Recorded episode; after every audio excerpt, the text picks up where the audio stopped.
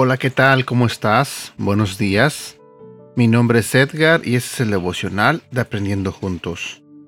Estamos comenzando un nuevo mes. Es increíble. Primero de agosto y el año pasa súper rápido. Para algunos se les están acabando las vacaciones, porque pronto todos los jóvenes y todos los niños entrarán a la escuela. Y muchos padres pueden pensar, uh, eso es bueno, porque ya los niños tienen que estar haciendo algo, ocupados en algo productivo. Y bueno, la realidad es esta. Así que mientras entran a la escuela, aprovechen sus vacaciones. Y para los que todavía no tenemos vacaciones, pues simplemente estamos comenzando una nueva semana donde tenemos que ir a trabajar. Así que espero que este día sea un día bueno para ti. Que Dios te esté bendiciendo y te esté dando las energías que necesitas para salir adelante en este día. Así que empecemos nuestro día pidiéndole al Señor que nos bendiga, nos cuide y nos dé fuerzas para salir adelante. Hoy quiero compartir contigo un devocional que se titula Estamos juntos en la vida. Si vamos a la Biblia, en el libro de 1 de Corintios, en el capítulo 10, versículo 24 nos dice, no se preocupen por su propio bien, sino por el bien de los demás.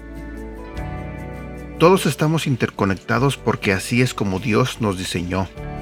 Como ondas en un estanque, cada decisión que tomas repercute en otra persona.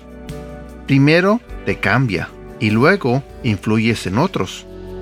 En la mayoría de los casos el impacto puede ser positivo, pero cada vez que eres irresponsable, hieres a otra persona también.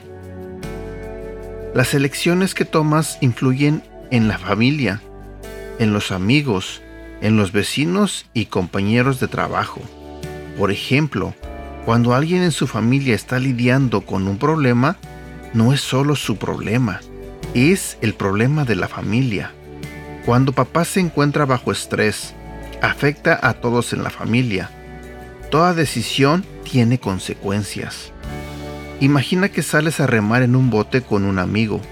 Es un barco de buen tamaño y cada uno tiene su propio espacio. Remas hasta medio lago y simplemente te relajas un rato. Entonces tu amigo comienza a hacer un agujero en el fondo del bote. Tú dices, ¿qué estás haciendo? No puedes hacer eso.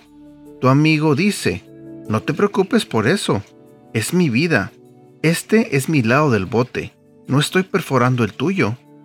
Entonces respondes, ¿pero no entiendes? Estamos en el mismo bote. Si éste se hunde, los dos lo haremos con él.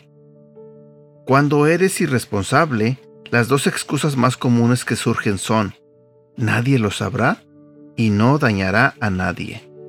Estás equivocado en ambos casos. Hasta que aprendas a preocuparte por los demás, y no solo por ti mismo, continuarás racionalizando tus malas decisiones. Necesitas ser responsable porque tus decisiones afectarán a los demás.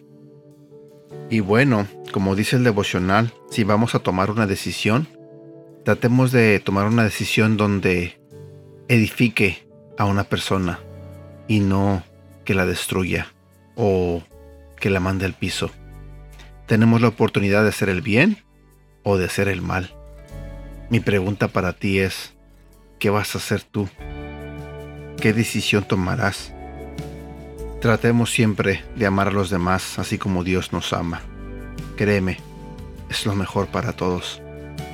Y bueno, espero que tengas un bonito día. Espero que tengas un feliz inicio de semana. Cuídate mucho, te mando un fuerte abrazo y deseo de todo corazón que Dios bendiga tu vida y la de tu familia. Cuídate. Hasta pronto.